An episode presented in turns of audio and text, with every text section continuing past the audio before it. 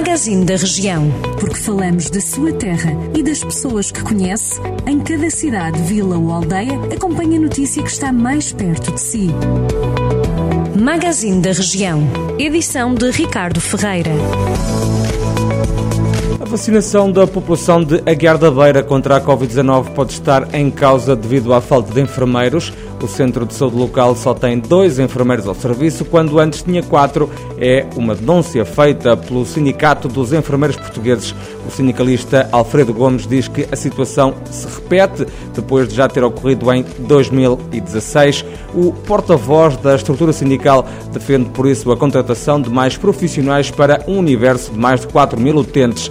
Segundo o Sindicato dos Enfermeiros Portugueses, esta falta de profissionais compromete seriamente quer as atividades normais, quer a luta contra a pandemia, incluindo a vacinação da população do Conselho da Guiar da Beira. O agrupamento Centro Dom Lafões garante que o processo de contratação de enfermeiros nas unidades onde há mais carência, como a Guiar da Beira, já está em andamento, estando a instituição à espera de uma resposta a um procedimento concursal por parte da Administração Regional de Saúde do Centro.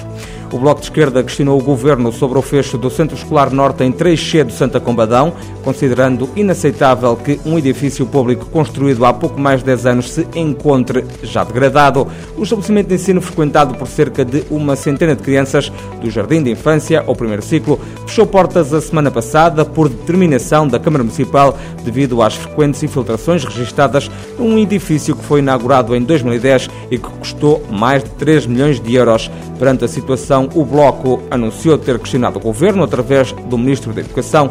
O Bloco quer saber se a tutela tem conhecimento da situação e se pondera intervir junto da autarquia de forma a garantir que as obras no Centro Escolar Norte, em Santa Combadão, se realizem dentro da maior brevidade possível.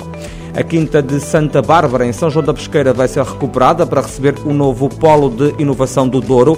O investimento a realizar neste espaço é de 1,1 milhões de euros e conta com a parceria da autarquia, também da Escola Profissional da Vila do Norte do Distrito.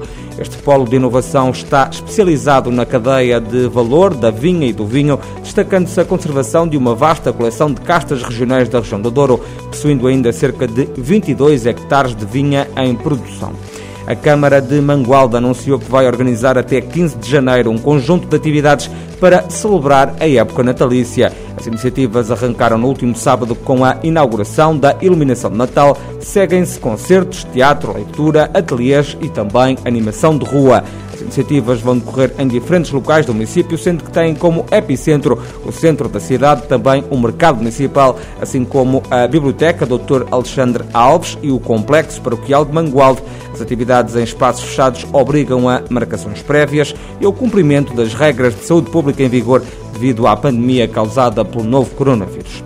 E o Museu de Oliveira de Frades abriu portas a uma nova exposição, a mostra Lar do Solar de Rui Abel Moreira. Está patente até 30 de janeiro na Sala de Exposições Temporárias. Segundo a autarquia, esta mostra artesanal é constituída por casas em miniatura em diversos materiais. O trabalho surgiu durante o confinamento, mas a carreira do autor desta exposição já conta com mais de duas décadas. Já sabe toda a atualidade da região sempre disponível em jornaldocentro.pt.